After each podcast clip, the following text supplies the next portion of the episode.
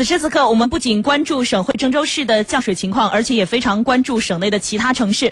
目前，新乡辉县还在降雨，当地的部分景区呢有旅客滞留的状况。记者联系了新乡消防支队，目前已经有消防力量到达了辉县进行救援。马上来连线前方的记者。你好，谢涵。娜娜，我呢是刚刚跟新乡消防支队的赵金海科长取得联系后得知，辉县山区目前入口是已经控制了，多个景区已经闭园，不允许游客进入。但是呢，据赵科长介绍，他们目前是已经抵达了这个万仙新乡万。天山景区的门口。跟当地辉县消防官兵已经进行了一个汇合。目前呢是有部分游客滞留景区的，游客的位置呢目前距离景区入口处还有两公里左右的距离。但是呢，这中间的道路是有出现了一个阻断的情况，无法正常通过。他们呢目前正在跟救援人员进行一个沟通，然后确定呃然后确定是否要徒步上山救援。目前的方案还没有呃正式出来。但是呢呃有关于万仙山滞留旅客的情况，我们也会进一步的跟进。谢涵，嗯好的，感谢赵亮。我们希望在景区的各位旅客朋友。要能够注意人身安全哈。